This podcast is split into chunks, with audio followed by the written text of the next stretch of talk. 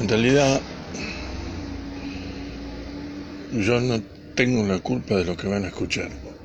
No, no sé si culpa, no soy el responsable. Eh,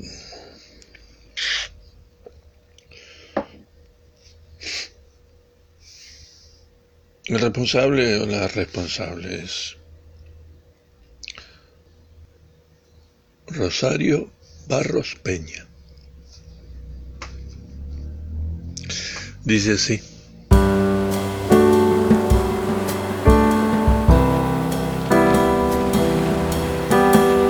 El profe me ha dado una nota para mi madre.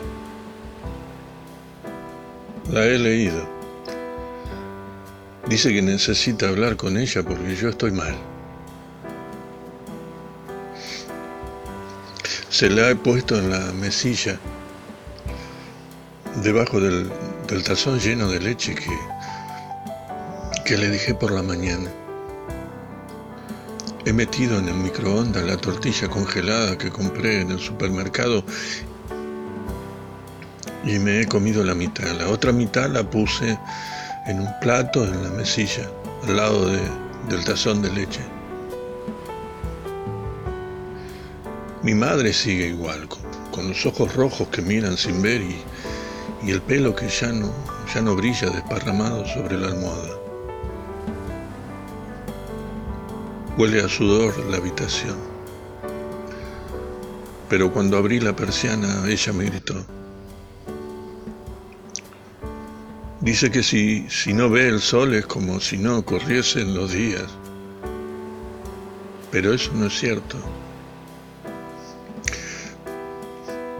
Yo sé que los días corren porque la lavadora está llena de ropa sucia y en el lavavajillas no cabe nada más. Pero sobre todo lo sé por la tristeza que está encima de los muebles. La tristeza, la tristeza es un polvo blanco que, que lo llena todo. Al principio es divertida. Se puede escribir sobre ella. Por ejemplo, tonto el que lo lea.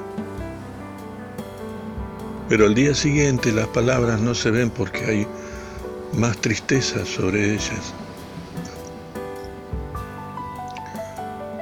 El profesor dice que estoy mal porque en clase me distraigo y es que no puedo dejar de pensar que un día ese polvo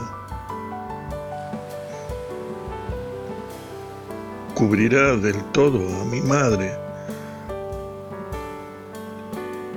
y también lo hará conmigo. Y cuando mi padre vuelva, la tristeza habrá borrado el te quiero escribo cada noche sobre la mesa del comedor.